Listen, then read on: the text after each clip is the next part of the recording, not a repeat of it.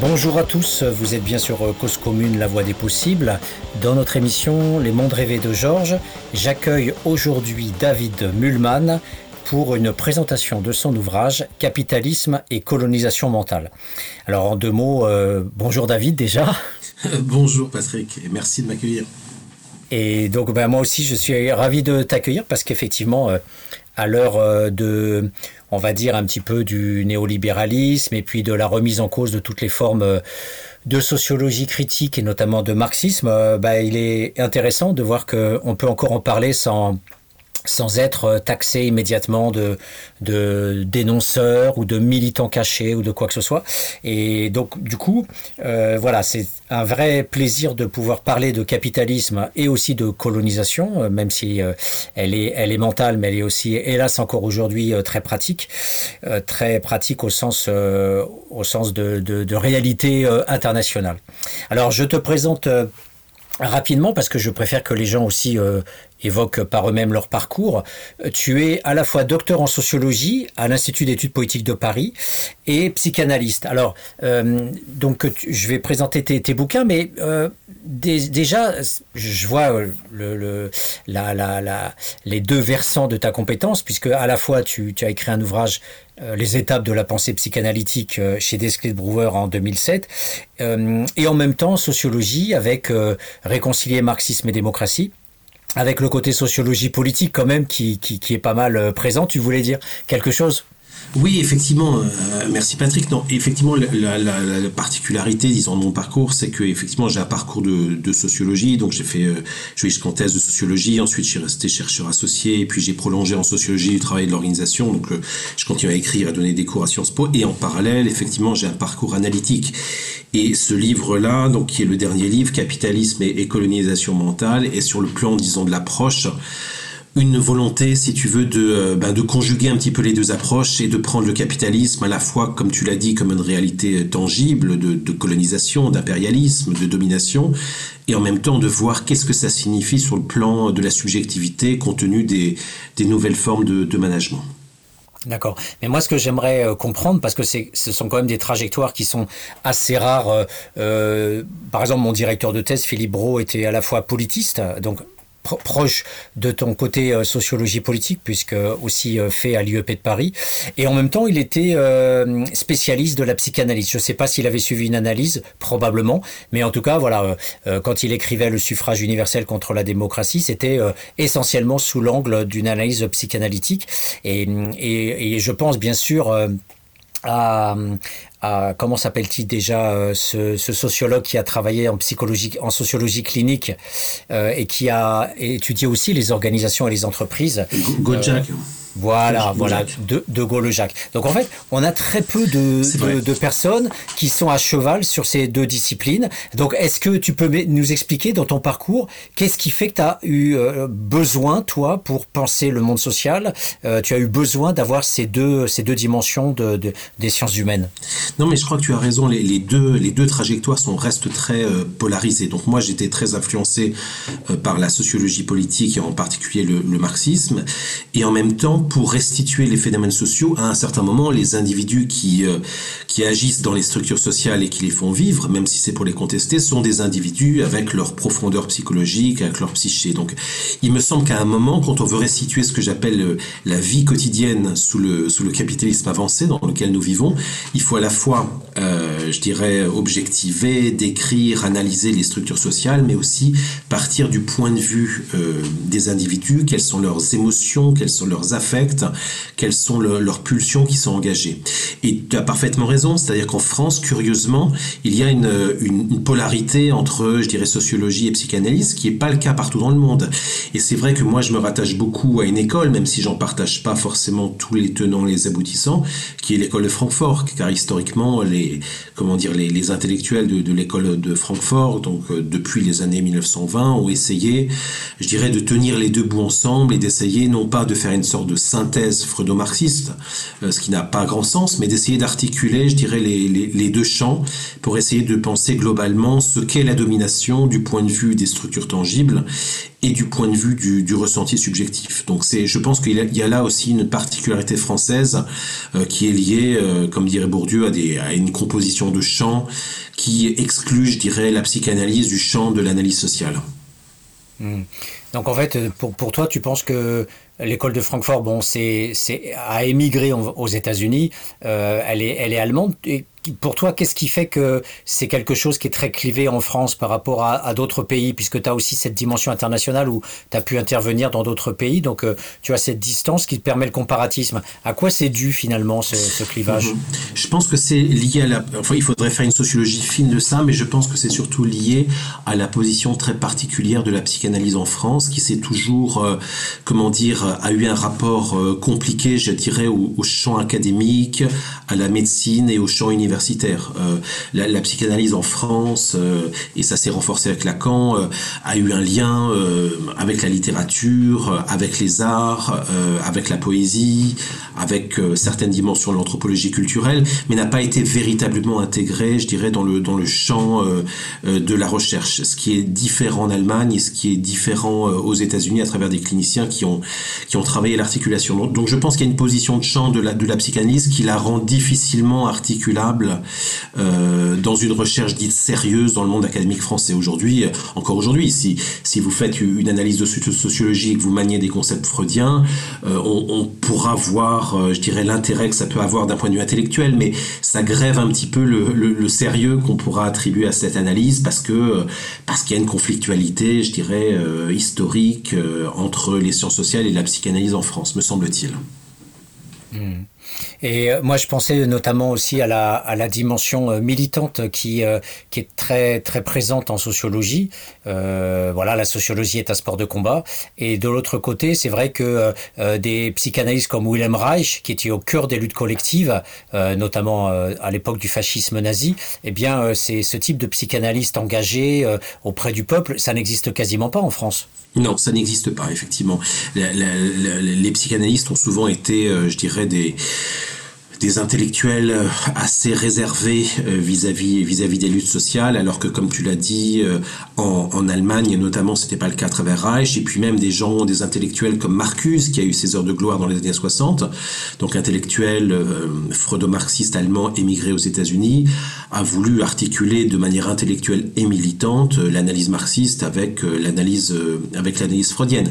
C'est c'est c'est un une sorte de conglomérat que que l'on que l'on n'a pas vraiment vu en français. Et moi, j'essaie de, restituer ça parce que je pense que c'est important pour comprendre les dynamiques actuelles, je dirais, du capitalisme qui, euh, sans rentrer trop trop rapidement dans le livre, mais qui, je, pense aujourd'hui, colonise les esprits, fonctionne à la mobilisation subjective, fonctionne à l'interpellation inconsciente. Et donc, je pense qu'on ne peut pas aujourd'hui comprendre les effets de domination et les caractéristiques de la domination capitaliste sans s'intéresser, je dirais, à la prise mentale euh, que le capitalisme euh, a, comment dire, euh, euh, travaille sur, sur les sujets en situation de, de travail. C'est pourquoi la psychanalyse, non pas par dogmatisme de, de ma part, mais, mais par, euh, je dirais, utilité, me semble importante à mobiliser pour comprendre les ressorts profonds et l'efficace de, de la domination actuellement.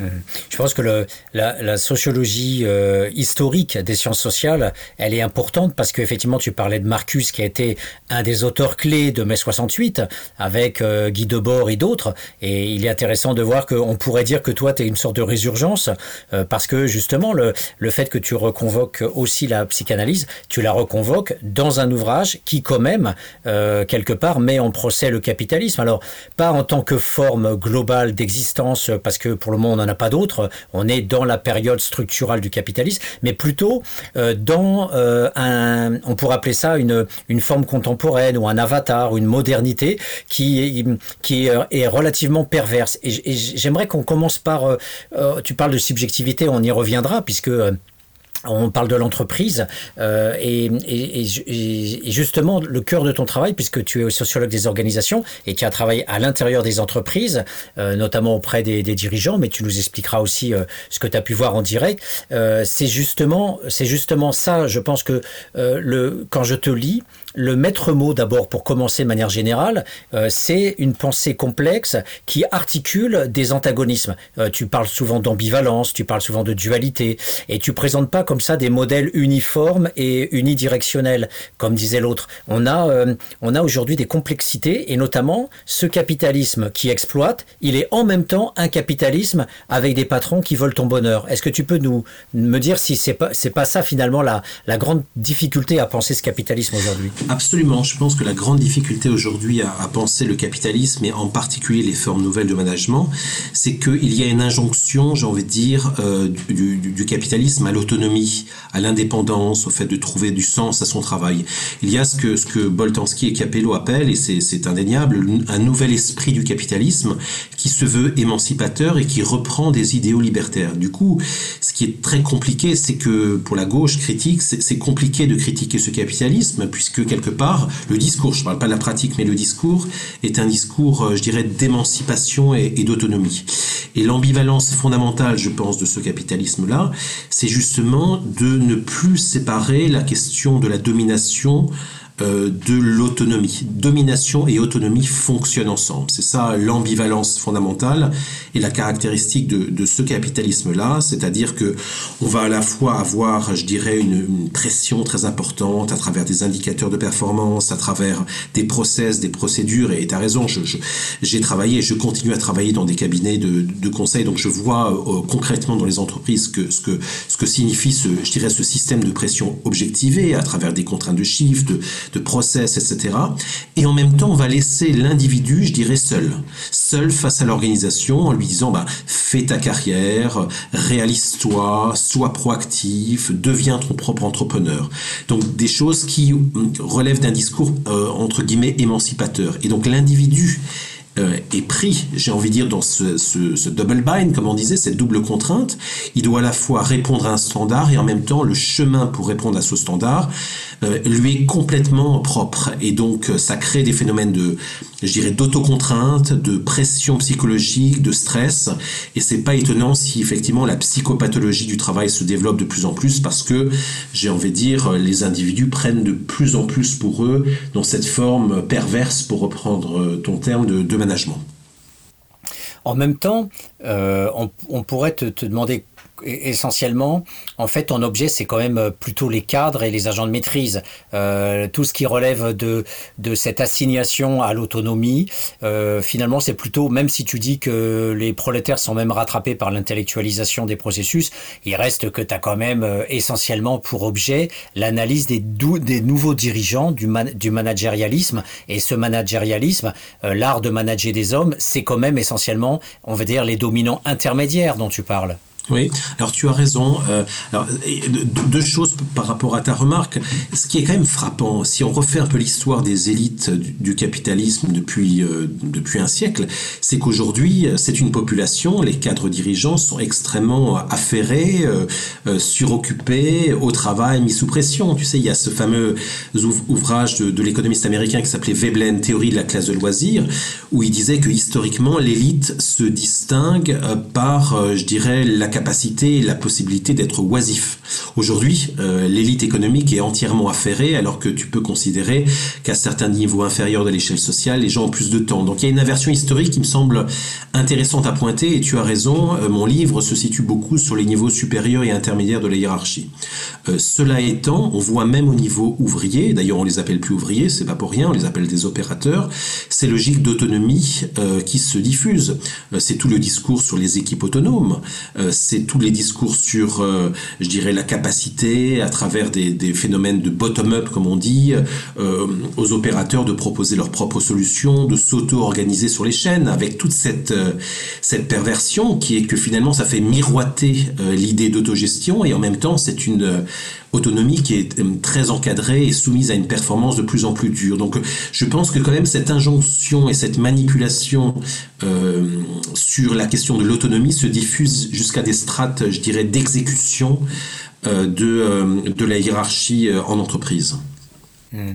ouais, là, je pense que tu, tu éclaires bien parce qu'effectivement, c'est peut-être un, un, des, un des aspects qui, qui, qui, euh, qui, méritait effectivement des développements pour voir que même, même les exécutants, finalement, et là tu, tu le dis euh, très clairement, euh, peuvent être assujettis à, à, ces équipes autonomes à qui on donne un objectif et qui doivent se débrouiller pour justement atteindre par elles-mêmes en autocontrainte, comme tu dis, en autocontrainte subjective, les, les normes qui sont fixées pour pour euh, la production. Donc, est-ce que tu peux euh, me dire, par exemple, toi qui as étudié justement à l'intérieur ces cadres avec qui tu as discuté, comment ça marche concrètement cette autonomie, étant donné que je, fais comme si j'étais un cadre. je suis assujetti, comme tu dis, aux process, les procédures. je sais qu'il y a des gens au-dessus de moi qui sont des, des, des experts en dispositifs de pilotage. Je sais que je dois vivre mes indicateurs de performance.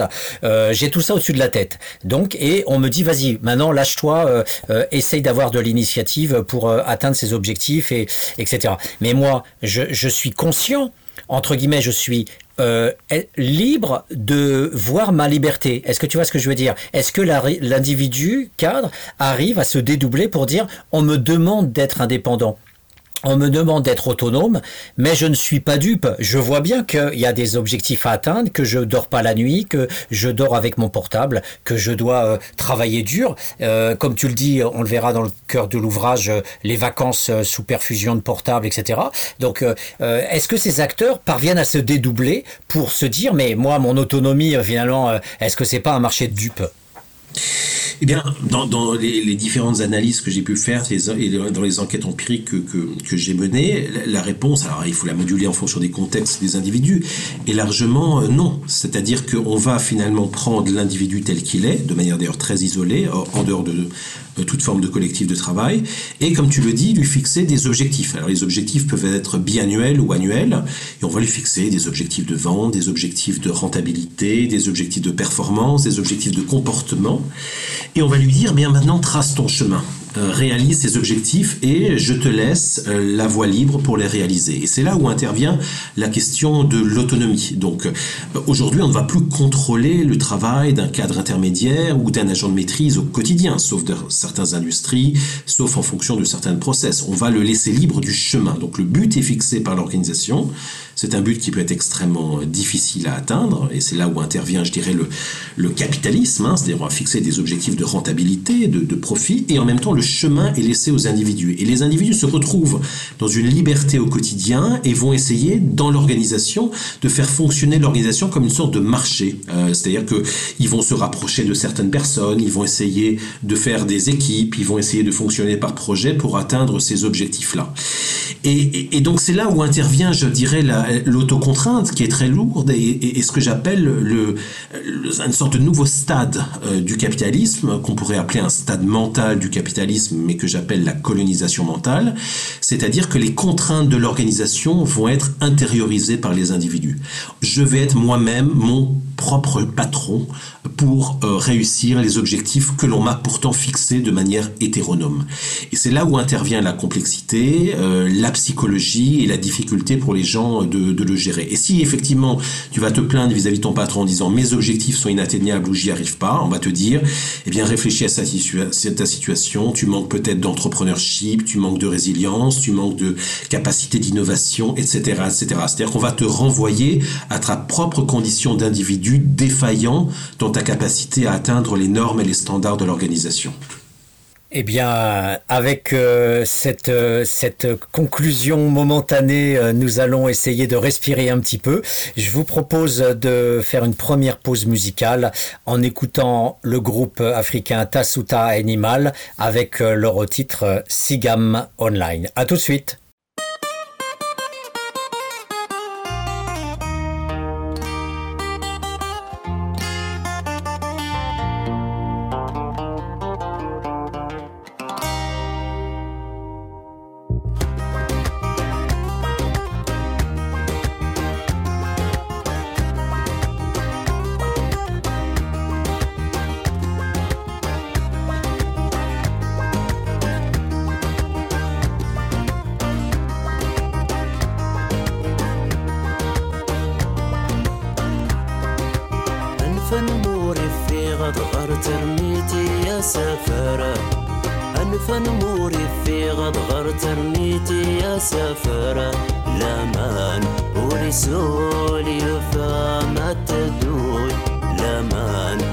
soon.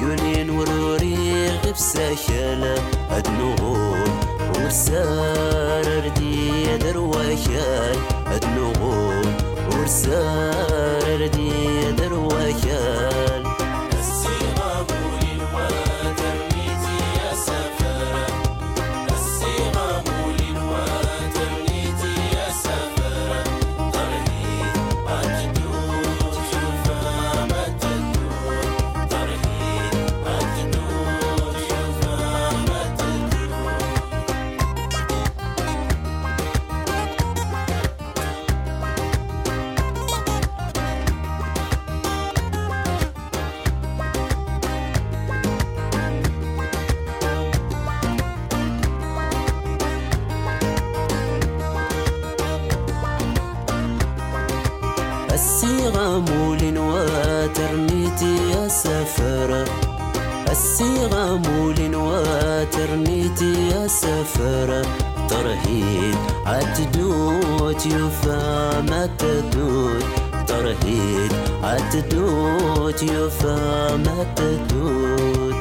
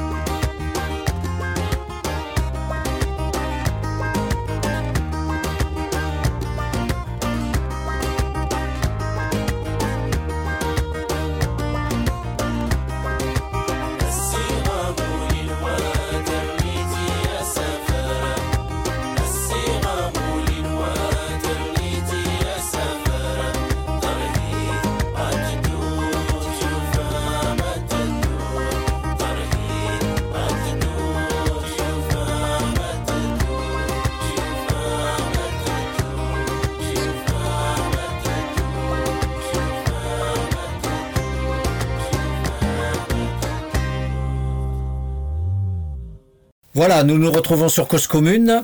Euh, dans notre émission Les Mondes Rêvés de Georges, j'accueille aujourd'hui David Mulman. Bonjour David. Pour les auditeurs qui nous, excuse-moi, pour les auditeurs qui nous ont pas écoutés, donc euh, voilà, vous prenez en cours de route euh, notre émission.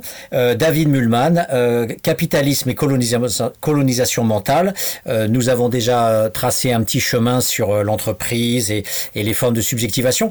On en était resté à quelque chose qui m'a tout de suite euh, euh, interloqué, c'est-à-dire qu'en fait, tu as à la fois une intériorisation quand ça se passe bien des normes de l'entreprise euh, pour atteindre les objectifs de, de la de l'entreprise. On n'a plus un, un, un, capot ou un chef qui te hurle dessus, mais tu as effectivement une culture internalisée qui fait que tu avances euh, en individu autocontraint, comme disait Norbert Elias, euh, et en même temps, quand ça marche pas, tu as une sorte de sur-internalisation, de sur-subjectivation qui fait que finalement, le procès n'est qu'individuel. Absolument. Et ça développe chez les gens euh, ce que j'appelle également une sorte de vigilance gestionnaire. Et c'est là où on peut mobiliser, c'est-à-dire qu'en fait, on va être vigilant sur sa propre performance et on va, je dirais, gérer son effort sur le long terme afin d'être capable de, de, de, remplir les objectifs de l'organisation. C'est là où aussi, euh, sans rentrer trop en détail dans le livre, euh, j'insiste sur la question du sport. Hein, C'est-à-dire qu'en fait, il y a tout un vocabulaire du management euh, qui est autour du sport, autour de l'effort. Le sport est valorisé parce que précisément, c'est une culture de l'effort euh, euh, en continu qui en plus laisse miroiter un certain euh, plaisir, un certain loisir, une certaine détente liée à l'activité sportive. Et c'est là aussi, tu me diras si tu veux qu'on rentre en détail, mais on retrouve des choses qui me semblent importantes, qui sont des choses, notamment euh, le, tous les éléments de gouvernance de soi tels qu'elles ont pu être analysées par Michel Foucault, au sens où on devient son propre petit chef, et la question de l'autoritarisme, qui me semble une question de nouveau très importante dans ce nouveau management, puisque finalement, on produit je dirais, des, des individus euh, autoritaires, c'est-à-dire durs avec eux-mêmes et durs avec les autres dans une situation de concurrence généralisée, au moment même où le management prétend être libertaire, euh, hédoniste, jouisseur. Parce que précisément, c'est ce discours sur soyez libre, soyez autonome, auto-organisez-vous, qui produit chez l'individu un réflexe, je dirais, de dureté, d'autoritarisme, de gestion de l'effort pour soi et de gestion de l'agressivité avec les autres.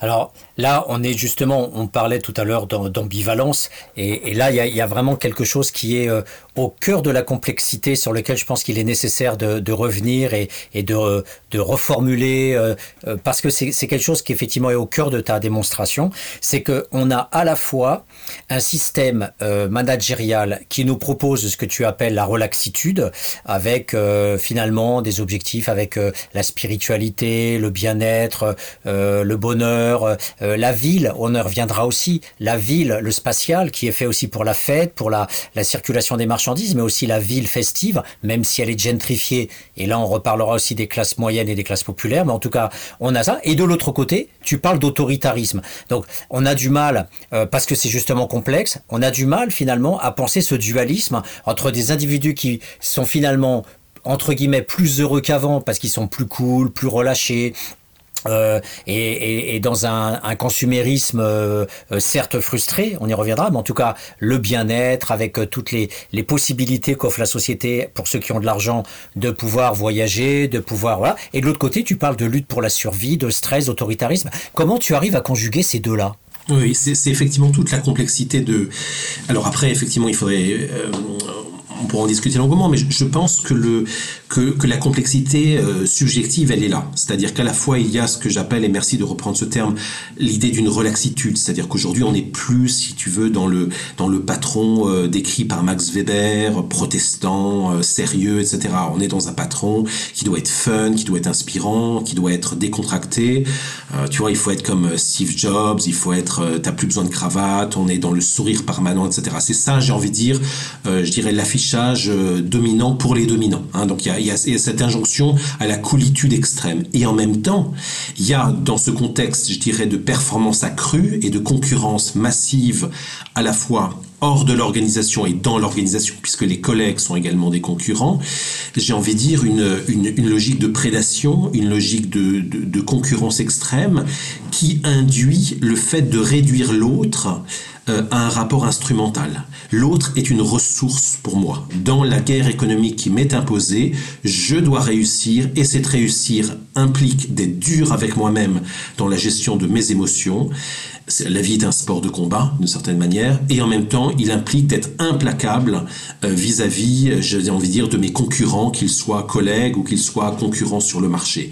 Et donc, il y a ce mélange qui est très particulier d'un, je dirais, d'une, d'une décontraction affichée et en même temps d'un utilitarisme et d'une réduction de l'autre à l'instrumentalité euh, qui, fabrique, je crois, la, la, la, complexité de, de, je dirais, du, du cadre, hein, mais, mais, mais comme je l'ai dit, ce n'est pas uniquement le cadre, qui travaille actuellement euh, en entreprise.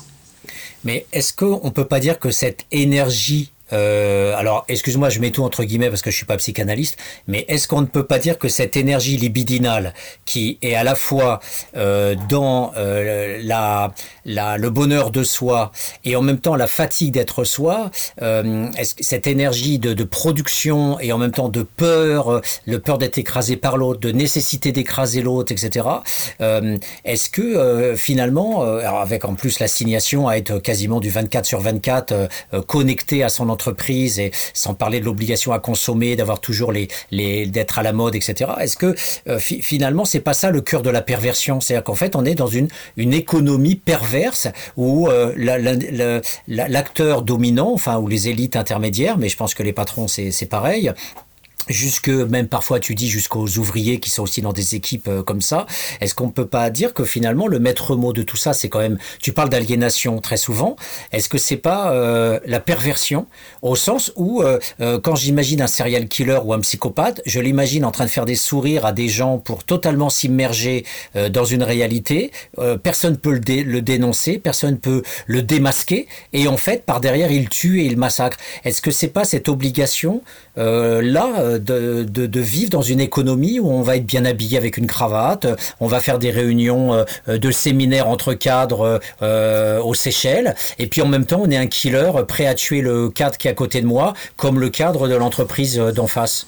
Absolument. Je pense que c'est euh, que c'est ça. Là, on peut parler d'une certaine perversion, effectivement, qui qui non seulement est une perversion de l'organisation, puisqu'à la fois il y a cette idée- comment dire cette injonction à l'autonomie et en même temps, euh, je dirais une logique très top-down, une logique euh, de comment dire de rentabilité qui s'impose à soi, mais qui crée une perversion indéniablement euh, intra-individuelle. C'est aussi pour ça euh, que je parle beaucoup. euh, alors il faut il faut faire très attention quand on manipule ces choses-là, mais si si tu veux, je, pense que le cas d'Eichmann et je pense que les réflexions qui ont eu lieu, euh, notamment je pense à Chapoutot et son travail récent euh, qui s'appelle euh, Libre d'obéir, qui montre le lien entre les nouvelles formes actuelles de management capitaliste et un certain autoritarisme barbare, je pense, ont, ont- vraiment du sens. Si je prends par exemple le dernier roman de, de, de Vuillard, un des derniers romans qui s'appelle de Vuillard qui s'appelle L'ordre du jour, il montre très bien que dans des réunions, je dirais, où on va planifier l'extermination, eh bien on se trouve face à des gens dont euh, la gestion des affects est extrêmement euh, policée, euh, sympathique, euh, nuancée, et en même temps, je dirais, leur action va être d'une barbarie et d'une brutalité sans nom. Et je pense que l'on est quand même dans cette logique-là. Je, pense que on, est face à des gens qui optimisent les autres, virent les autres, leur mettent la pression, et en même temps, ces mêmes personnes-là doivent avoir un sourire affiché, une décontraction et une civilité extrêmement forte. On n'est pas dans, je dirais, le, sadique transpirant de plaisir, on est plutôt dans l'individu euh, bronzé, jouisseur, et qui en même temps va agir pour euh, virer dans les 15 premiers jours quelques centaines de milliers de personnes. C'est ça, j'ai envie de dire, la forme actuelle du cadre dirigeant, et en ce sens, on retrouve des formes telles qu'elles ont été analysées historiquement par Arendt et plus récemment euh, par, par Chapoutot sur le nazisme. Ouais, effectivement, j'ai regardé euh, récemment quelques vidéos sur euh, Chapoutot, ça- quelques conférences qu'il a pu donner. Effectivement, c'est c'est particulièrement édifiant pour le général SS qui s'est retrouvé après la guerre euh, euh, dans une grande entreprise pour euh, quasiment définir le managérialisme allemand. Donc effectivement, c'est une découverte euh, hyper intéressante qui qui permet de continuer l'analyse de la banalité du mal. On y reviendra parce que c'est un objet en soi, je trouve passionnant à, à étudier. Pour moi qui ai étudié les bourreaux aussi, parce que j'ai étudié écrit un bouquin qui s'appelle Devenir un dieu, où j'essaye d'expliquer aussi euh, euh, ces modèles de comportement, de mise à mort de l'autre. Alors plus, euh, moi je m'aligne plus sur David Goldhagen euh, et les actes d'initiative que le schème de la banalité du mal. Je trouve que les actes d'initiative de Daniel Goldhagen, c'est très intéressant pour voir comment on peut aussi jouir de la mort de l'autre et bref, ça, ça sera une autre émission avec grand plaisir pour en discuter. Mais en tout cas, oui, euh, la séparation euh, que l'on fait entre la société de paix et la société de guerre, elle est trop rapide. Bien sûr que euh, ce qui s'est passé pendant la guerre, il, il vient des sociétés de paix et notamment aussi euh, du colonialisme, avec euh, notamment euh, l'importation des camps de concentration qui venaient déjà de l'Inde et d'Afrique du Sud, ou même de la France, de l'Afrique euh, euh, et de ces territoires d'outre-mer. Donc, il y a effectivement d'énormes connexions entre la guerre ou le- l'impérialisme et le colonialisme et la façon dont on fonctionne dans les routines ordinaires. Je pense que c'est quelque chose qui, qui euh, que Chapoutot a révélé une fois de plus et qui, qui est très très important. Et, le lien que je voulais faire euh, entre ce que tu évoques, euh, alors là c'est sous forme d'une gageure, mais derrière ça c'est aussi une invitation à, à penser la sociologie des élites. Quand tu dis dans ton ouvrage que la détention d'un capital culturel devient moins critique dans le contexte de domination accrue du capital financier et de cette managérialisation, on pourrait en dire de manière générale, euh, euh, ça voudrait dire que euh, le, le, le, bourgeois du 18e et 19e qui était pétri des lumières, de l'encyclopédisme, qui avait des dictionnaires à la maison, qui, qui, qui se rend régulièrement voir des, des ballets, de la musique symphonique, qui peut aimer effectivement la nature, etc. Ce patron-là, euh, que tu dis à capital culturel, euh, tendrait à disparaître vers une forme euh, de finalement de scolarisation et de qualification à court terme avec des savoirs techniques, des maths, des, savoirs de, de, contrôle des ressources humaines, etc. Et que ce savoir intermédiaire, purement technique, pourrait aussi contribuer à cette, à cette, à cette double identité entre voilà, voilà. Non, ah, ah, je crois que tu, tu touches un point très, très important, c'est-à-dire que pour le dire de manière encore plus euh, directe, euh, l'idée telle qu'elle a pu être euh, élaborée par, par Bourdieu de l'importance d'un capital culturel, donc effectivement, comme tu le dis, d'un goût des arts, de la civilité, de la littérature, etc., pour légitimer comme naturellement une position dominante, moi, empiriquement, je le vois de moins en moins. C'est-à-dire qu'aujourd'hui, on est face à des élites, il suffit de voir le champ politique, il suffit de voir le, les élites au niveau économique qui sont de moins en moins cultivés, au sens où ils ne détiennent plus, si tu veux, une culture classique, et pour des raisons qui, qui bon, il y a des raisons évidentes qui sont le manque de temps, qui rejoignent la thèse de mon ouvrage sur effectivement l'accélération hein, euh, de la vie économique, mais qui, plus pro- prosaïquement, c'est parce que le type, euh, je dirais, de rôle attendu au sommet a changé. On est dans la coolitude, on est dans la relaxitude, on est dans on n'a pas besoin de, de faire des, des efforts, je dirais, extra-économiques qui sortent de, je dirais, de mon modèle de performance. Et du coup, on se, on se retrouve, je dirais, par rapport à l'histoire des élites dans le capitalisme, à un moment où les élites n'ont jamais été aussi peu cultivées. Euh, fait une enquête sur qu'est-ce que les cadres, combien de livres, euh, combien de pièces de théâtre ont été lues ou vues euh, par, euh, je dirais, les dirigeants économiques, les, cadres dirigeants c'est, dans les dernières années, et, tu seras surpris de savoir que les gens ne- non seulement ne lisent plus, mais n'ont pas honte de le dire qu'ils ne lisent plus, et car la culture n'est plus fonctionnelle. Donc on se retrouve face à des face à des gens qui n'ont plus cette civilité telle qu'avait le bourgeois, je dirais, du 19e siècle. Et je pense que dans l'équilibre entre capital économique et capital culturel, c'est bien le capital économique qui a gagné. Euh, la seule euh, ressource à avoir, c'est le capital euh, économique. Et, je pense que de ce point de vue-là, on pourrait en discuter longuement. Je dirais la, la critique qu'a pu faire Bourdieu de Marx, je, me demande jusqu'à quel point elle est historiquement située. Je me demande jusqu'à quel point on retrouve ici une des intuitions fondamentales de Marx, qui est la prédominance du capital économique uniquement. Alors dans ce dans ces mécanismes que, que tu décris euh, de disparition tendancielle en tout cas dans la période actuelle, est-ce que est-ce que c'est genré?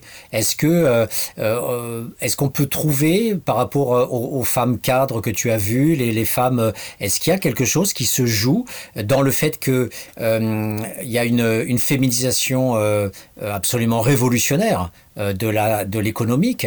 Les femmes ont investi euh, depuis les années 60 massivement le champ économique dans les sociétés euh, occidentales capitalistes, est-ce que euh, il y a des corrélations entre euh, la façon dont fonctionne cette relaxitude, cette douceur, euh, avec entre guillemets une certaine euh, un certain euh, une certaine autocontrainte euh, la disparition des, des, des manifestations des mâles au sens euh, genré des mâles les mâles dominants de l'hétérosexuel blanc mâle. Est-ce que c'est est-ce que le, la présence des femmes alors pourquoi je dis ça? Parce qu'à une époque euh, j'avais travaillé sur la féminisation dans la gendarmerie et, euh, et les hommes que je rencontrais, les gendarmes me disaient, on fait beaucoup plus attention à ce qu'on dit quand il y a des femmes, on, a beaucoup moins de, blagues euh, grasses, euh, on parle beaucoup moins de sexualité, enfin les hommes entre eux, les plans cul, etc.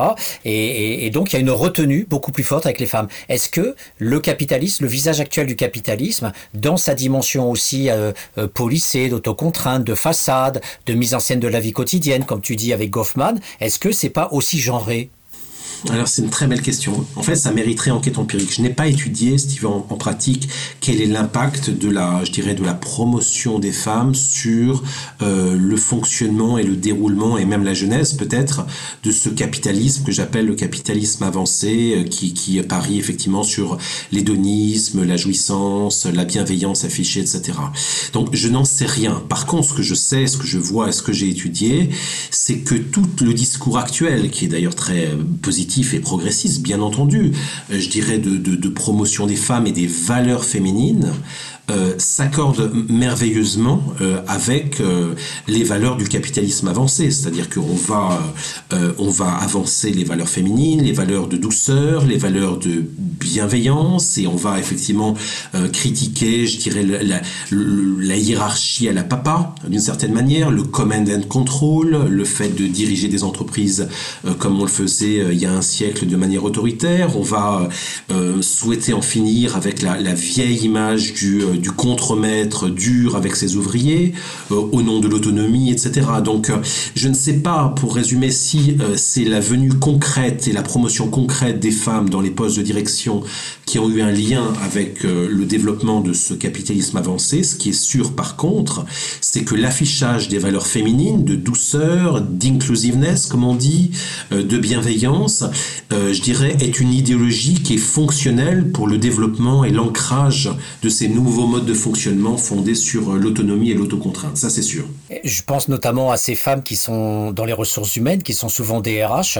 Je, je, je vois à quel point il y a aussi une très forte féminisation. Et DRH, c'est le contrôle du personnel. Finalement, c'est le contrôle de la main d'œuvre qui vient dans l'entreprise. Et, et, je pense aussi à tous ces séminaires. Tu parlais du sport, le sport chez les dominants, avant que le capital culturel et les grandes écoles soient importants. Bourdieu, notamment, euh, avec euh, avec d'autres, disait que le patronat se formait par le rugby, il se formait par le sport, il se formait par la boxe. Les dominants pratiquaient la boxe et le rugby, des sports qui, qui sont beaucoup plus violents que le tennis et, et, le football.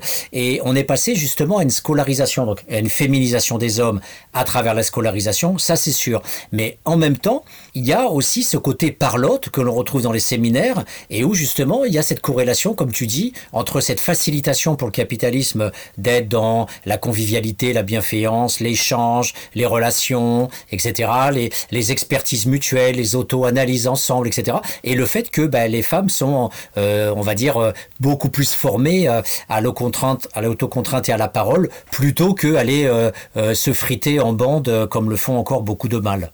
Oui, oui, tu as, sans doute raison. Modulo peut-être le fait que, effectivement, tu as, les, il y a de plus en plus de femmes qui sont directrices des ressources humaines, mais en même temps, tout comme il y a beaucoup de femmes qui sont directrices du marketing, mais j'ai envie de dire ces deux fonctions-là, RH et marketing, sont des positions entre guillemets dominées dans le champ du pouvoir de l'entreprise, c'est-à-dire que euh, au niveau d'un comité exécutif, euh, le ou la DRH est évidemment moins important qu'un directeur de la stratégie, que le directeur de la production, etc. Donc, euh, je dirais la prise en main des questions de ressources humaines par les femmes est un signe de pouvoir, mais en même temps du point de vue, euh, je dirais, de, de, la position relative dans le champ du pouvoir de l'entreprise, c'est un champ qui reste quand même assez dominé. Le point que tu, que tu soulignes est important sur la question du sport, parce que là aussi, on voit une évolution très claire dans les séminaires d'entreprise. On va moins valoriser euh, le rugby, le foot, euh, des sports comme étant considérés comme étant violents, brutaux, sports de beauf, etc., que par exemple du yoga. Donc voilà, vous allez faire un séminaire d'entreprise aujourd'hui, ça va être yoga méditation. On va beaucoup parler des sports qui nécessitent une entraide, à la fois une performance individuelle mais une entraide. Typiquement l'escalade avec euh, la logique de cordée qui nous fait d'ailleurs rappeler notre président.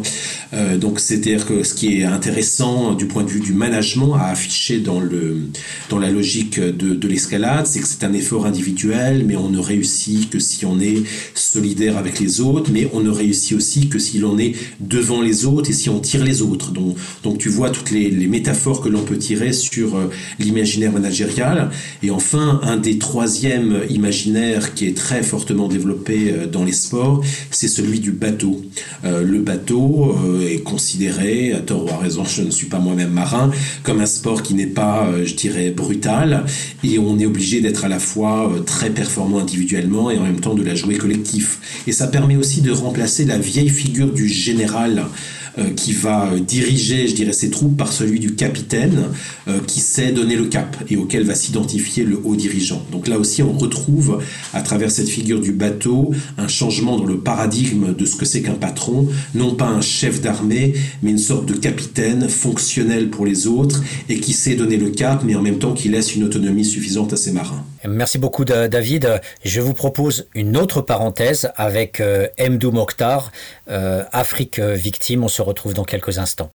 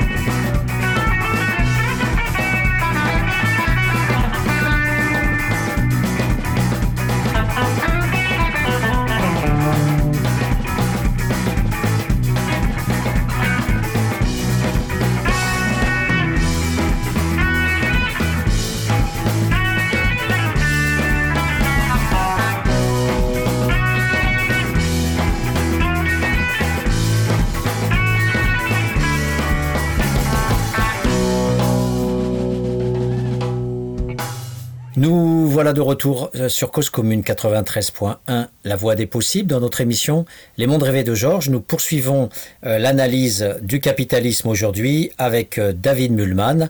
Alors David, j'avais une, une question euh, autour de l'évaluation, parce que l'évaluation, c'est un coup près. Euh, là, il y a un rappel de la violence de l'entreprise, parce que la relaxitude, c'est sympa quand on est dans le projet, quand on est dans l'action, quand on est dans vas-y, fais tes preuves, mais à un moment donné, le, le sujet est évalué, le cadre est évalué, l'agent de maîtrise, l'ouvrier, ils vont être évalués. Donc, est-ce que tu as observé ces moments-là? Euh, Parce que, euh, bien sûr, euh, on va aussi bientôt, dans quelques instants, parler de ton positionnement théorique psychanalytique euh, autour de Mélanie Klein et, de, et de cette régression très intéressante dont, tu parles euh, dans, chez ce sujet qui a besoin euh, euh, d'une régression donc qui a tout un ensemble de, de on va dire d'accroches pour pouvoir le, réaliser. Mais avant de, parler de ça, justement, on, a cette évaluation qui à un moment donné peut faire très très mal et, et- peut justement produire des burn-out, des suicides, des arrêts maladie, des démissions, etc. euh, ou au contraire peut-être un nouveau départ. Donc est-ce que est-ce que tu as pu observer ces évaluations? Euh, Comment comment ça marche? Comment ça comment ça fonctionne? Euh, Est-ce que c'est sous forme d'un procès? Est-ce que la personne se retrouve en, face à face avec le grand patron? Euh, qu'est- Qu'est-ce qui s'y dit? Qu'est-ce qu'on peut y voir? Alors, c'est effectivement un, sujet passionnant. Donc, les, le- les- les évaluations sont le moment, comme tu le dis très justement, où le capitalisme fait retour. S'il fallait prendre une, une analogie avec, avec l'inconscient. C'est-à-dire qu'on va laisser l'individu, je dirais, faire son propre chemin, trouver les moyens pour, euh, je dirais, créer de la performance, mais à un certain moment, donc ça peut être soit euh, une fois tous les six mois, soit une fois par an, euh, on va lui demander des comptes. Et donc là, on voit le retour, je dirais, de la brutalité capitaliste classique. En même temps, on voit un déplacement par rapport euh, au capitalisme ancien en fonction de ce nouveau standard qu'est ce que j'appelle le capitalisme avancé. Pourquoi? Parce que de plus en plus, on va pas seulement regarder les résultats tangibles, donc les résultats de performance, les résultats de chiffres, les résultats de rentabilité, mais on va évaluer les comportements. C'est-à-dire que de plus en plus, on va demander à un individu pas seulement euh, d'être performant, mais euh, je dirais de de se euh, conformer à des standards de comportement euh, attendus. Euh, comportement en termes d'entrepreneurship, comportement en termes de proactivité, en termes de résilience, en termes de capacité d'innovation, etc. Et c'est là où il y a un déplacement qui est pervers, c'est-à-dire que on va euh, demander à l'individu de se conformer à un standard de comportement qui est celui qui est établi par, euh, je dirais, l'organisation. Et du coup, si une personne ne réussit pas à atteindre ses objectifs de performance, c'est non pas parce que les objectifs ont été mal fixés, c'est non pas parce que euh, on a raté telle ou telle vente, c'est parce que, in fine, les comportements, euh, donc ce que je suis comme sujet, euh, eh bien, n'est pas encore assez aligné avec les bons standards de, de, comportement qui, qui favorisent la performance. Donc, il, il y a là clairement un déplacement dans le mécanisme d'évaluation et dans le contenu d'évaluation. Et à cela se rajoute, euh, je dirais, une, une mode récente qui a une dizaine d'années, qui est l'évaluation tout azimut. C'est-à-dire, c'est plus le patron à l'ancienne qui va évaluer euh, le salarié, mais on va demander à CN-1, c'est-à-dire que les gens qui travaillent avec le salarié, on va demander à ses pairs, PAIRS, et on va demander à tous les gens qui travaillent avec le salarié, ce qu'on appelle une évaluation dite 360, et bien de donner leur point de vue euh, sur euh, le salarié évalué en termes de performance, en termes de comportement là aussi. Et donc on se retrouve là aussi face à une évaluation qui a tous les euh, apparats d'un fonctionnement démocratique, mais qui en même temps, pour l'individu, relève d'un jugement qui peut être vécu de manière extrêmement euh, brutale. Oui, effectivement, euh, euh, on a l'impression de, de se retrouver euh, dans une sorte de d'au- d'autocritique, euh, comme l'a pu le faire Edgar Morin euh, à l'époque où il quittait le Parti communiste, et, et où tu, tu, tu dois rendre des comptes devant tout le monde. Donc c'est effectivement euh, une désagrégation de la personnalité. Enfin, l'ego est, est, est, mis à mal. C'est c'est comme un procès où la société de l'entreprise vient te dire que tu es bon ou tu es mauvais. Et, exactement, et c'est là où on retrouve une, nouvelle ambivalence, une autre ambivalence qui est complexe à saisir, c'est que l'entreprise est à la fois un, un lieu d'hyper-rationalité, d'hyper-procéduralisation, et en même temps c'est un lieu où on va euh, demander aux gens de se lâcher voire de lyncher un individu. C'est-à-dire qu'on va leur demander, tu vas travailler avec Jean, euh, comment tu le vois, est-ce qu'il est bon, est-ce qu'il est pas bon, etc. Donc, là aussi, il va y avoir ce mélange très pervers d'un process très rationnel, très objectif, et en même temps, euh, je dirais, d'expression de l'émotion euh, à l'encontre d'un individu sur lequel ce dernier individu n'aura pas contrôle. Et ton, ce que tu disais sur Morin est intéressant parce que dans mon livre, à un moment, je dis ce qui est assez surprenant dans l'entreprise telle qu'elle est aujourd'hui, dans la manière dont on évalue notamment les cadres, c'est qu'on retrouve des rites d'autocritique collective tels qu'on a pu en trouver par exemple dans les milieux maoïstes à la française. C'est-à-dire qu'il y a ces, ces, idées que quelque part, euh, si j'ai euh, mal agi, eh bien je dois en, en parler à mes pairs, PAIRS, euh, je dois m'exprimer dessus, je dois faire mon autocritique et les autres vont me donner un feedback sur la manière dont je pourrais euh, progresser. Il y, a, quelque chose à la fois d'ultra individualiste dans ces modes de fonctionnement-là et d'ultra collectiviste avec cette idée que l'individu doit s'ajuster et prendre le feedback des normes collectives qui lui sont assignées. Et tu vois évidemment les effets de gel psychologique, les effets de décompensation qui peuvent, euh, qui peuvent, euh, je dirais, être produits chez un individu lorsqu'il croit vraiment que euh, son problème n'est pas la performance telle qu'elle lui a été demandée, mais c'est que c'est sa propre personne qui est défaillante. Mmh.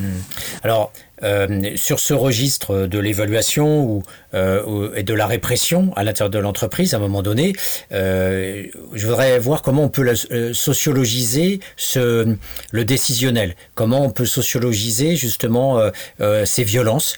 et je réagis par rapport à une de tes phrases qui me permet de faire le, lien avec tout ça parce que ça reste obscur. En fait, la, la question, ça serait sur qui peut-on vraiment gueuler, sur qui peut-on vraiment faire ses euh, euh, comme c'était repris par De Gaulle-Jacques et Henriquez dans euh, l'emprise de l'organisation, faire saigner. Je me souviens de cette phrase qu'ils utilisaient pour dire les cadres entre eux se font saigner, etc. Une sorte de vampirisme. Bon. Et hum, d'ailleurs, j'utilise dans mon bouquin le sadisme vampiriste pour dire voilà comment on prend la vie de l'autre finalement en le tuant, on prend sa vie.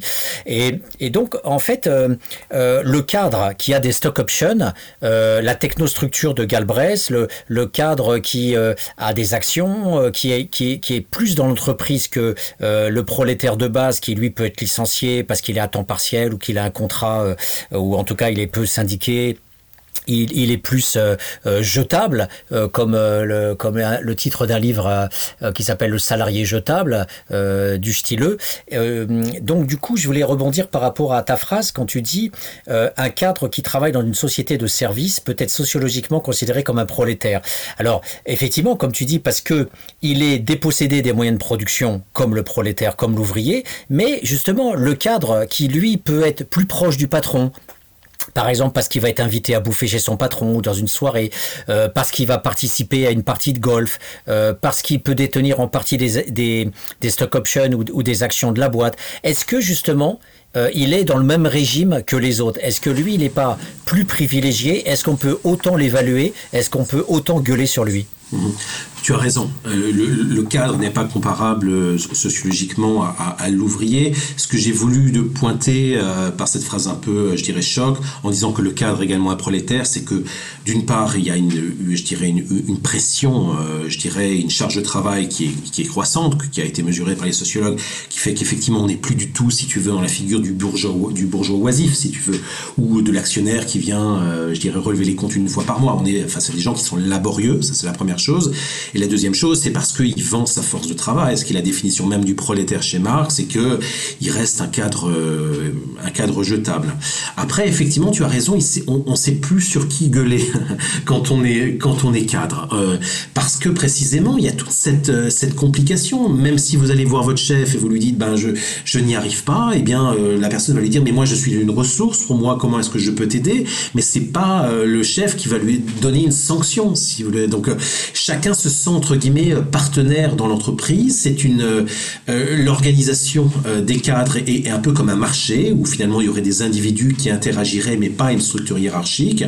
Et d'ailleurs, ce qui me frappe de plus en plus dans la littérature sur le néo-ménagement, c'est que on, non seulement on compare, mais on vante l'idée que l'organisation euh, soit une tribu. Tu sais, il y a tout ce thème autour du tribal management. C'est assez curieux d'ailleurs, puisque c'est comme si le capitalisme, dans son stade le plus avancé, allait valoriser les formes les plus primitives d'organisation sociale. Donc, si l'on est dans une tribu, si l'on est dans une horde sans chef, euh, comme dirait euh, Freud, eh bien, sur qui veux-tu gueuler, surtout sinon toi-même A fortiori, quand ton travail et tes objectifs sont de plus en, en plus individualisés. Et je pense que ça, c'est une des raisons profondes, c'est-à-dire qu'on ne sait plus qui interpeller euh, et on est très individualisé. C'est une des raisons profondes pour lesquelles, je dirais, la souffrance est de plus en plus endogénéisée.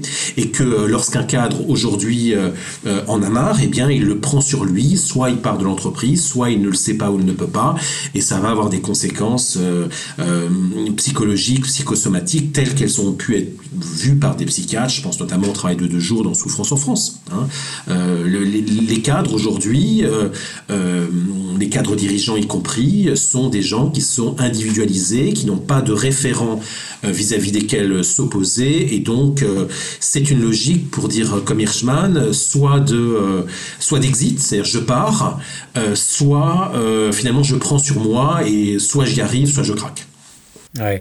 En, en rebondissant sur ton, ton idée de, de, de tribal, je, je, je produis beaucoup d'émissions en parlant d'Australopithèque, notamment euh, les hommes euh, avec leur voiture sur la route, où on manque chaque jour de se faire euh, massacrer et assassiner parce que le type euh, a considéré qu'on démarrait pas assez vite euh, ou autre. Donc euh, il y a une violence extraordinaire que je peux sentir à, à travers différents épisodes de la, de la vie collective quand on est dans l'espace public. Et dans l'entreprise, bien sûr.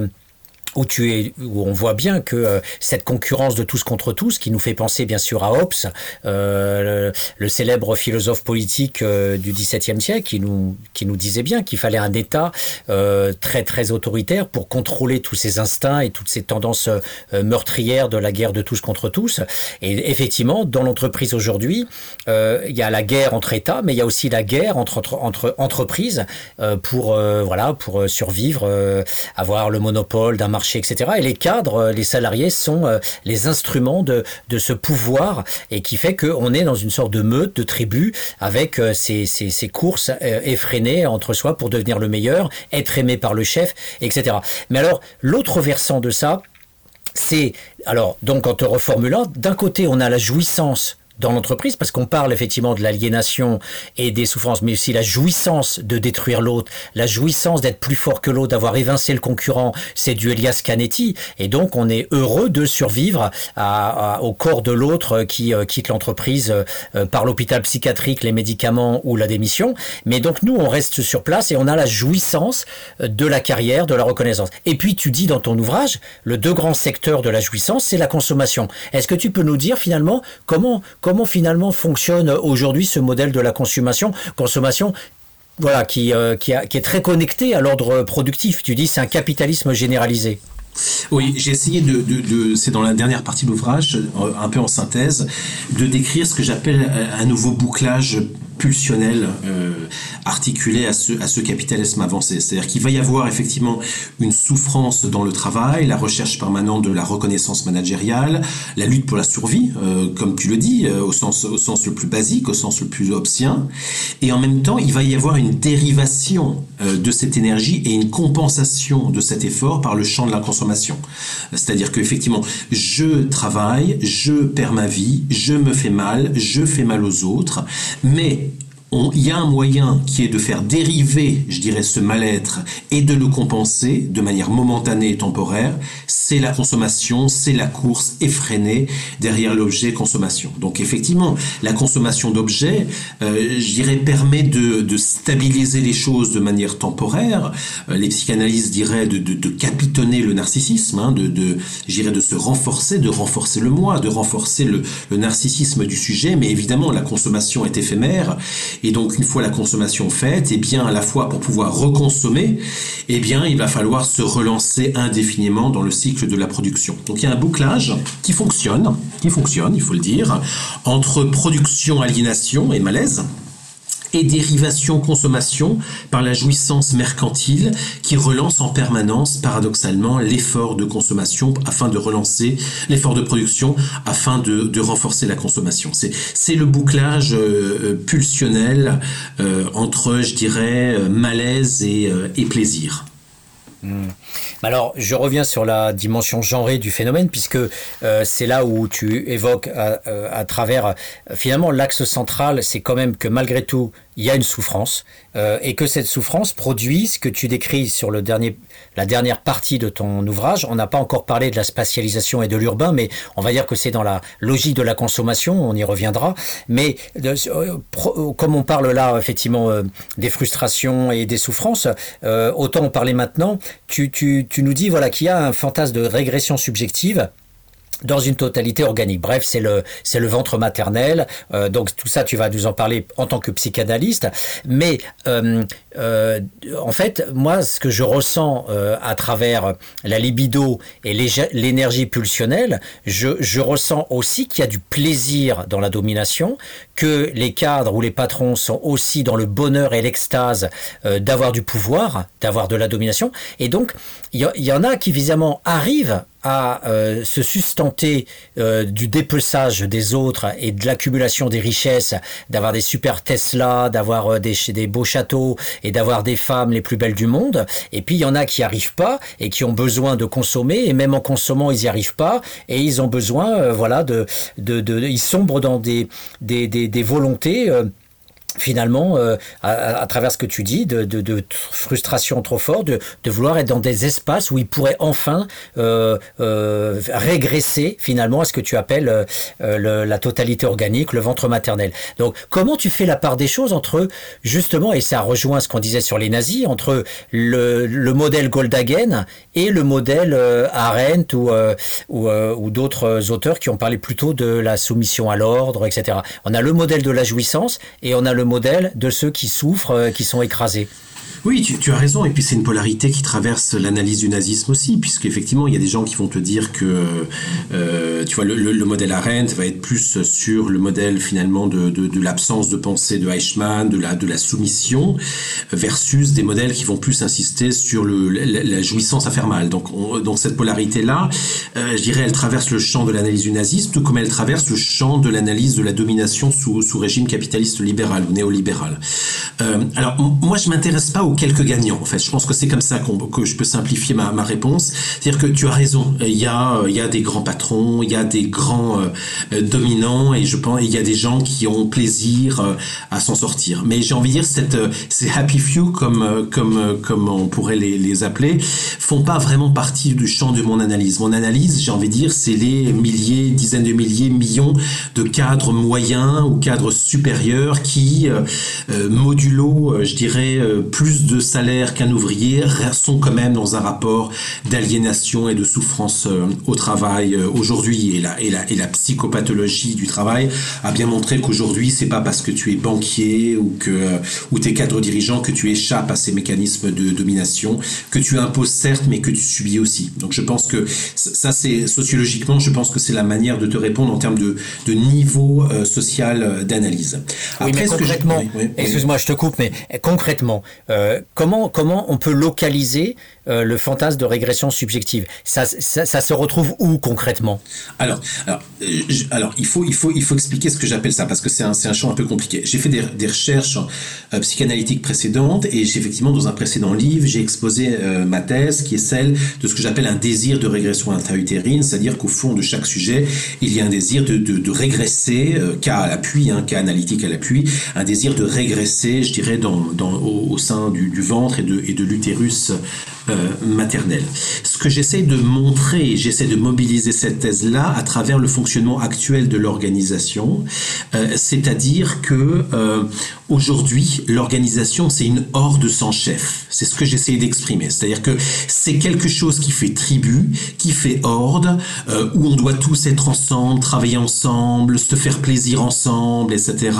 Et en même temps, il n'y a plus cette figure, j'ai envie de dire, euh, paternelle, classique euh, du patron autoritaire. Donc, donc, donc, donc, si tu veux, l'organisation, dans son semblant de démocratisme, de jouissance et d'hédonisme, elle fait miroiter par un être ensemble clos euh, par contraste avec les concurrents qui sont hors de l'organisation, elle, appuie sur ce fantasme de régression intra-utérine. Mais en même temps, comme l'organisation capitaliste reste capitaliste, c'est- c'est-à-dire dure, il fallait trouver le moyen de penser en, en- ensemble à la fois cette logique de horde régressive et la logique du maintien de la domination. C'est pour ça que j'ai fait appel au concept de Mélanie Klein, qui est celui du surmoi maternel. Euh, sans rentrer dans les détails techniques, à la différence de Freud, euh, Mélanie Klein, donc grande psychanalyste anglaise, ne réserve pas au père, le- le pouvoir de sanction et de d'imposition de l'obéissance. Elle considère que c'est également historiquement, génétiquement, le rôle de la mère. Et donc, on- je trouve que la notion de surmoi maternel montre bien ce qu'est l'organisation euh, capitaliste actuelle, c'est-à-dire une structure où finalement les enfants coucounés vont chercher le reconnaissance euh, et la gratification permanente du manager, et en même temps une structure où le manager va continuer à jouer un rôle surmoïque, c'est-à-dire un, jour, un rôle d'imposition de la domination et de la loi. C'est un peu compliqué, bien. je ne sais pas si ça répond ou si je suis clair. Si, si, bah, en tout cas, on est bien dans l'ambivalence. Oui. Oui, oui. L'ambivalence, finalement, de la servitude volontaire, on est, on est toujours là-dedans, hein, si on suit la Boétie. Hein. Comment ça se fait que des gens, euh, finalement, volontairement obéissent, ou pour reprendre des termes plus modernes et plus psychanalytiques, comment est-ce possible que l'on soit dans des structures régressives, cohésives, tribales, et en même temps qu'ils acceptent, j'ai envie de dire, la, la fascination pour le, le management qui leur fixe des règles? C'est ça l'ambivalence, si tu veux, de la figure de la mère chez Mélanie Klein vis-à-vis de l'enfant, et je pense qu'elle est réinjectable et, et, aide à penser, si tu veux, l'ambiguïté et l'ambivalence de l'organisation capitaliste actuelle. Et je me demande si on ne peut pas parler finalement d'une double ambivalence. Une ambivalence euh, qui est euh, effectivement entre euh, devoir supporter le modèle patriarcal et de l'autre côté avoir le phénomène tribal dans l'entreprise qui fait qu'on on se retrouve entre cadres pour faire mumuse pendant un séminaire de travail sur un bateau ou, ou- à faire autre chose. Et puis l'autre ambivalence, c'est que c'est la grande complicité de la sociologie, c'est qu'est-ce qui est de l'ordre de l'inculcation culturelle, c'est-à-dire on est socialisé à, à- à rentrer dans le jeu de l'entreprise, ce que Bourdieu appelle l'illusion. On va jouer le jeu de l'entreprise avec euh, cette double face euh, euh, bizarre entre plaire au chef papa et puis vouloir la régression maternelle avec l'équipe. Et puis de l'autre côté, ça c'est la culture, c'est l'inculcation, c'est la culture d'entreprise qu'on a en partie socialisée avec des progressions bien sûr hein, dans l'espace social. Et puis de l'autre côté, il y a la question euh, du sujet, c'est-à-dire à quel moment on est libre. Alors tu évoques trois épisodes de, de liberté, c'est-à-dire les, les mobilisations collectives, euh, les ZAD, euh, les, les nuits debout, euh, les gilets jaunes, etc., qui, qui sont des façons de se réapproprier euh, l'espace public. On, on va y revenir après, mais là, moi, je vois aussi euh, par rapport à la consommation, tu dis voilà, une des formes de régression, c'est d'aller aussi vers l'objet qui permet de nous rassurer. c'est mon chien, c'est ma voiture, c'est voilà. Mais malgré tout, tu des sujets qui vont refuser ça et qui vont sortir de ça en disant non, moi je veux la nature, je veux pas l'économie monétaire, je veux pas gagner plus d'argent, je veux me barrer avec mes gosses, euh, je veux plus travailler autant. Donc euh, on le voit depuis deux ans là, tous les gens qui se barrent de Paris et qui vont euh, en télétravail dans une belle belle baraque avec du jardin et, et revivre leur famille. Donc il y a aussi cette question des gens qui vont, on va dire un peu échapper au modèle du surmoi freudien ou du surmoi clanien et, qui vont dire non, je veux pas tout ça, je veux une vie plus simple, plus tranquille, euh, adhérer à une association, faire du solidarisme. euh, et faire le bien autour de moi. Donc, tu vois, le mécanisme de la complexité humaine, on le retrouve finalement, ceux qui ne veulent pas jouer ce jeu-là. Mais absolument. Euh, il, y a, y a, y y a de la conflictualité, il y a des dialectiques. C'est dans le sens où je suis pas euh, je pense qu'on n'est pas dans une situation d'enfermement et il y a des gens qui ne veulent plus jouer ce jeu-là. Et ça, c'est vraiment la dernière partie de mon livre, c'est ce que j'appelle euh, euh, l'affect de rétraction. C'est-à-dire que je, pense qu'effectivement, dans le désir, il y a désir de consommer, désir de produire, désir de gagner, désir de réussir. Il y a ce qu'on pourrait appeler, toujours en suivant un peu Mélanie Klein, une logique de voracité. Hein, c'est Je veux conquérir, je veux gagner, je veux détruire. Mais il y a aussi une autre partie euh, du désir que j'appelle le désir de rétraction. C'est-à-dire un désir de, sortir de tout ça, euh, un désir de simplicité, d'authenticité, de calme, euh, et au fait d'échapper au superflu. Et je pense que c'est une tension que l'on vit tous, individus. On a tous envie, si tu veux, euh, d'avoir des choses, de réussir, d'être reconnu, et en même temps, on a parfois, je dirais, on est débordé, si tu veux, par les sollicitations permanentes, euh, euh, par les semblants du social, etc. Et, à la fin, je ne sais pas si on en parlera, mais, je pense qu'une des raisons du succès, euh, je dirais, de, l'écologie, du désir d'écologie comme symptôme, je, pense que c'est ce désir de rétraction, c'est ce besoin finalement de se retrouver, de bien bouffer sainement, d'être au calme, d'avoir le temps de dormir, d'avoir le temps de penser et de pas être saturé par des objets dont on sait que la consommation ne recréera qu'une autre forme de, vacuité. Donc c'est un point très important que tu soulignes, c'est ce que j'appelle le, le désir de rétraction et une partie de notre désir échappe à la voracité inhérente euh, au fonctionnement capitaliste. Alors en même temps, ça soulève euh, la, une question complexe euh, qui est la nature du collectif, parce que entre la tribu dans l'entreprise, où les gens peuvent croire qu'ils sont heureux, qu'ils sont avec des collègues, euh, qu'ils sont heureux de participer à une activité sportive ensemble, je me souviens quand j'étais à l'école, le moment où l'institutrice disait allez, tout le monde va faire du handball, on sortait de la classe où on écrivait pour faire du sport et on était tous ensemble avec une institutrice qui n'était plus celle qui écrivait au tableau, mais celle qui avait un sifflet et, on s'excitait tous dans une hystérie collective à, jouer au handball. Et donc là, euh, on a cette, euh, cette superposition de l'activité économique et de l'activité ludique à l'intérieur de l'entreprise dans une tribu qui est un collectif et qui peut procurer du plaisir. Et de l'autre côté, on a ces ronds-points des gilets jaunes, dont tu dis qu'ils sont inséparables d'un désir de convivialité collective retrouvée. Donc je, me dis, mais finalement, euh, euh, quelle est la différence entre les deux collectifs? Euh, Pourquoi le collectif de, la, des ZAD ou le collectif des ronds-points serait plus convivial que la tribu de l'entreprise? Ouais. Alors, j'idéalise pas hein, les, gilets jaunes et les formes de résistance actuelles. Moi, ce que je voulais simplement pointer, c'est qu'il y a, la dialectique, il y a la résistance. Et au niveau, je dirais, euh, au niveau individuel, au niveau collectif. Alors, d'un point de vue un peu conceptuel, au niveau individuel, c'est ce que j'appelle le désir de rétraction. J'en ai parlé. Et au niveau collectif, il y a ce que j'appelle les phénomènes, ou au niveau collectif, mais ça peut être aussi au niveau individu- individuel, c'est non pas sur le plan du désir, mais sur le plan du comportement acté. Il y a ce que j'appelle les rétractations. C'est-à-dire que je pense qu'on vit dans ces territoires, dans ce monde, dans ces villes qui sont submergées par le cycle infini de production-consommation, où la ville est totalement faite comme un étalage publicitaire de marchandises, eh bien je pense qu'il y a des gens qui se mobilisent avec différents types, je dirais, de mots d'ordre, mais avec aussi une raison qui est de libérer ces territoires hors de l'emprise marchande. Et, je pense qu'il y a des gens qui ont envie de se retrouver ensemble, euh, j'ai envie de dire, pour créer euh, des collectifs dont on attend qu'ils se vivent différemment que des rapports de domination capitaliste et de, et de consommation. Est-ce que ça veut dire pour autant que j'idéalise ces moments de convivialité, que finalement il suffirait de se rassembler ensemble euh, et de critiquer, je dirais, le, fonctionnement actuel pour qu'il n'y ait pas de rapport de domination? Non, j'ai pas cette naïveté là, mais je pense qu'il y a quand même un fil rouge entre les ZAD, entre les gilets jaunes, entre un phénomène comme Nuit debout, au-delà de l'hétérogénéité euh, des euh, revendications, au-delà des différences de composition sociologique des gens qui ont investi ce mouvement, dans une volonté, je dirais, de reconquête d'un espace euh, soustrait à l'emprise marchande et, et capitaliste. Et je termine là-dessus. Ça, c'est au niveau collectif et au niveau individuel. Je prends le cas d'un super bouquin d'ailleurs, quelqu'un qui s'appelle Matthew Crawford, qui a écrit un bouquin qui s'appelle Éloge du carburateur.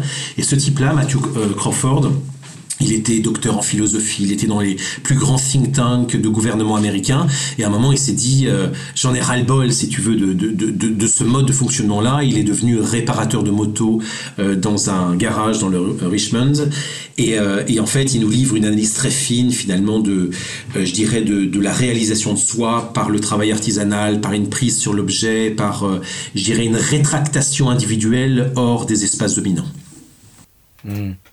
Et hum, ce, ce, ce, modèle euh, euh, de, de, la sortie, euh, effectivement, est, est, est d'une infinie complexité. Je, je regarde, euh, par exemple, tout simplement ces, ces bifurcations biographiques. Aujourd'hui, c'est à la mode des, des, ouvrages sur des, des changements radicaux de, de, vie, donc ce qui montre encore la complexité de, de l'habitus, hein, fait d'une partie de subjectivation importante. On peut comme ça avoir des ruptures radicales.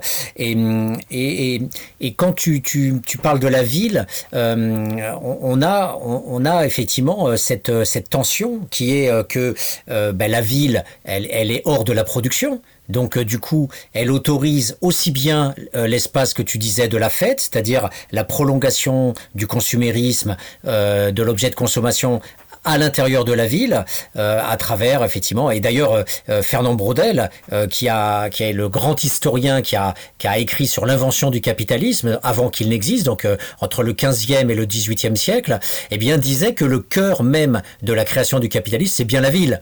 C'est bien la ville comme regroupement de marchands et surtout et surtout comme délimitation des bourgeois contre contre les pauvres. Et ça se voyait notamment dans le fait que la ville s'est structurée avec des barrières pour empêcher les gueux et les lépreux de pouvoir rentrer dans la ville et de corrompre le corps relativement salubre du bourgeois. Donc il y a vraiment une caste qui existe avec la ville. Et là, quand tu décris la ville gentrifiée, on a l'impression de d'avoir ce schème qui perdure. C'est-à-dire on, on s'est débarrassé du 11e et de tous les prolos qui bossaient sur le canal Saint-Martin. On s'est débarrassé des prolos qui étaient sur la Bastille. On, se, on est en train de se débarrasser des prolos qui sont sur le 18, 19, 20e et on va avoir une ville de fête, une sorte de petit Versailles, où du coup, on, c'est comme si quelque part tout ce que tu décris du capitalisme, c'est quand même un espace qui est réservé à ceux qui ont de l'argent, parce que tu parles de monétarisation et, de monnaie euh, généralisée. Euh, et, do, et, donc, du coup, on, est dans une version, euh, certes, de relaxitude, mais aussi de production d'une caste à travers euh, un nettoyage de la ville euh, qui fait que on a besoin de forces de l'ordre, on a besoin de, cerner par des caméras un peu partout, parce que justement, c'est l'espace central où les dominants peuvent s'éclater et, ceux qui restent dans les banlieues, euh, dont, dont, tu parles effectivement avec euh, l'horreur des transports, eh bien, eux doivent être contrôlés, surveillés, pour qu'ils n'empêchent pas cette ville festive d'exister. Je partage entièrement ton point et, qui est celui de Brodel, l'idée qu'il y a une sorte de consanguinité finalement entre le développement de la ville et, du capitalisme, et donc quelque part une continuité entre les modes de construction de la ville il y a, je dirais, un siècle ou 150 ans et aujourd'hui, notamment sur la question de construction de la bourgeoisie, d'un espace privilégié par opposition et par rupture avec les gens extérieurs à la ville. Ça, je pense que c'est une continuité euh, qu'on qu voit bien euh, et, qui est juste. En même temps, j'ai aussi voulu montrer qu'il y a un changement dans euh, la construction des villes et dans l'aménagement des villes qui euh, accompagne le changement entre un capitalisme, j'ai envie de dire, paternel, autoritaire, classique, et ce capitalisme de jouissance ou de la séduction que j'essayais de montrer. C'est-à-dire que auparavant, il y a encore 50, 70 ans, on construisait les villes autour des routes. C'est-à-dire que les villes étaient des passages pour aller, euh, je dirais, du bureau ou de l'entreprise à chez soi, etc. Et c'est finalement les, routes étaient le, topos euh, qui dessinait les villes. Aujourd'hui, avec toute la critique écologique, eh bien les villes doivent être des endroits agréables, des endroits pour vivre, des endroits où on doit consommer. Alors on consomme soit des objets, soit des services, soit de la nature. Hein. Donc il y a, cette idée que on doit pouvoir faire la fête. On a nuit, on a les nuits blanches, on a Paris plage. Euh, on, on, a un espace qui doit être un espace de jouissance, d'hédonisme et de consommation permanent. Et, je pense que là, il y a une petite variation dans la manière dont on conçoit la ville, non plus espace de transit, mais espace de vie qui accompagne euh, les changements de mode de production, dont la volonté de créer un, un, une société de consommation, une société de, consommation de plus en plus euh, accentuée. Et si je peux me permettre une dernière phrase là-dessus, j'essaye aussi de travailler le lien entre ces euh, je dirais, c'est ces changements de la ville et les visions qu'en ont eu les, euh, je dirais, les écrivains et les, les poètes. Hein. Typiquement, si tu veux, d'un côté, dans l'ancienne ville, il y a euh, Pérec, avec un livre comme Les Choses, où on voit bien quand même ces espaces un peu glacés et fonctionnels. Et aujourd'hui, on voit plutôt euh, des espaces un peu Welbeckiens, avec une description de la ville comme espace de jouissance, comme espace de luxure, comme espace où, où finalement il faut s'éclater et plus seulement transiter d'un endroit à un autre. Donc je, je pense qu'il y a quand même quelque chose qui est en train de bouger. Mais ceci étant dit, tu décris quand même essentiellement les villes européennes parce qu'aux États-Unis, comme tu le sais très bien, le centre-ville, euh, l'inner city, est abandonné au sous-prolétariat euh, des ghettos et des noirs et que les classes moyennes supérieures sont plutôt dans les grandes banlieues aux alentours. Donc on est, on est en tout cas pour la ville européenne, on est dans ce schéma-là. Les dominants euh, américains doivent trouver d'autres solutions pour euh, pour euh, faire leur fête et c'est peut-être pas par hasard que dans les séries justement, on n'est pas trop dans ces villes investies, mais on est plutôt dans des quartiers ou des des des des, gay communities qui sont finalement des des petits endroits complètement protégés hors hors de- du centre-ville. Absolument. Non, mais tu as raison, cette thèse que, que, que j'expose euh, de- doit être modulée, ajustée, affinée en fonction des contextes euh, nationaux et internationaux. Ça, ça, me semble clair. Mais je, pense qu'il y a quand même cette logique d'aménagement, si tu veux, urbain, euh, qui perce un peu partout. Et d'ailleurs, ça pose un...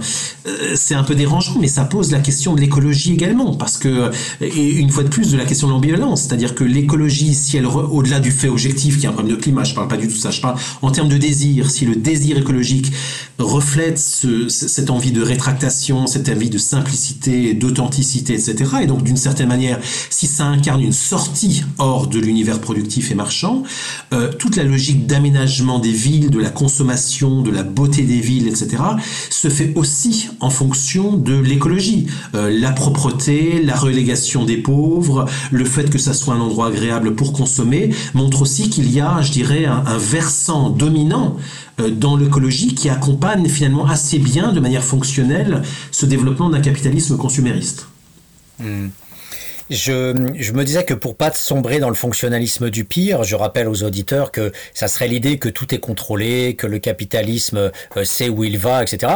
Euh, le, le capitalisme produit son propre désordre, euh, la sursaturation des bagnoles dans les centres-villes, la pollution qui finalement donne des maladies aux dominants eux-mêmes euh, à cause des gaz carboniques, le diesel et compagnie. Donc euh, les dominants sont en train de crever aussi au cœur des villes et ils voudraient bien que le rejeton profite de la nature, donc de l'écologie, euh, de l'espace vert et que euh, voilà. Donc du coup, il y a des contradictions aussi euh, dans les mécanismes capitalistes entre la production et la consommation parce qu'on en est à des stades où la consommation est telle que on régurgite en permanence des bagnoles, des bagnoles, des bagnoles, euh, des, des déplacements de population et, et que tout ça produit énormément de déchets.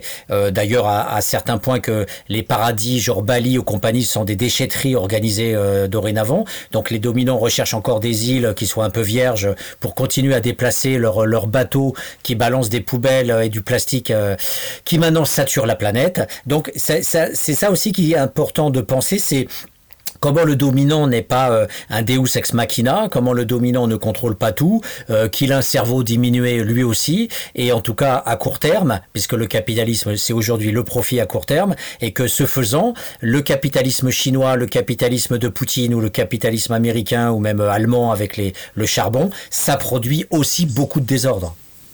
Tout à fait. Tout à fait. Oui, oui, je pense qu'effectivement, tu, as raison de le préciser, c'est un point important parce qu'on parle, et d'ailleurs c'est un point dont je, parle un peu en introduction méthodologique, c'est-à-dire que quand on parle de capitalisme, il ne faut pas avoir une vision, comme on dit en sociologie, holiste, parfaitement intégrée, pilotée, gouvernée.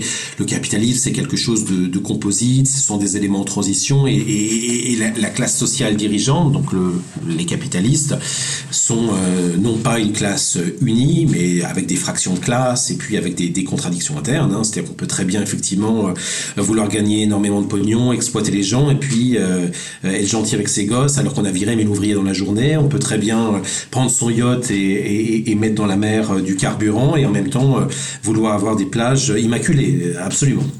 Mmh. Et est-ce que tu voudrais avoir le mot de la fin par rapport à, à ton livre, des choses qu'on n'aurait pas évoquées?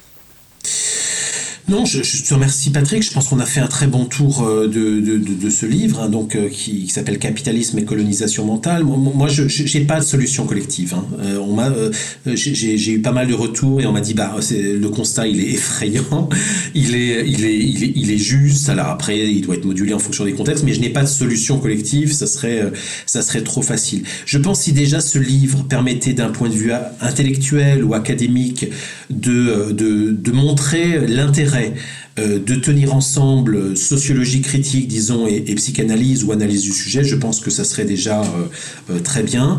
Et le deuxième point, parce que j'ai eu des retours là-dessus, donc là je me fais un petit peu le, comment dire, le, le porte-parole de, de, certains lecteurs, c'est aussi, comme dirait Bourdieu, ça prétend être un petit peu un, manuel de défense, hein, un petit, un sport de combat, c'est-à-dire que si ça aide des gens à avoir une, à prendre un peu de distance par rapport aux jeux de domination dans lesquels ils sont pris, ben, je pense que j'aurais fait mon, mon job d'intellectuel et d'écrivain.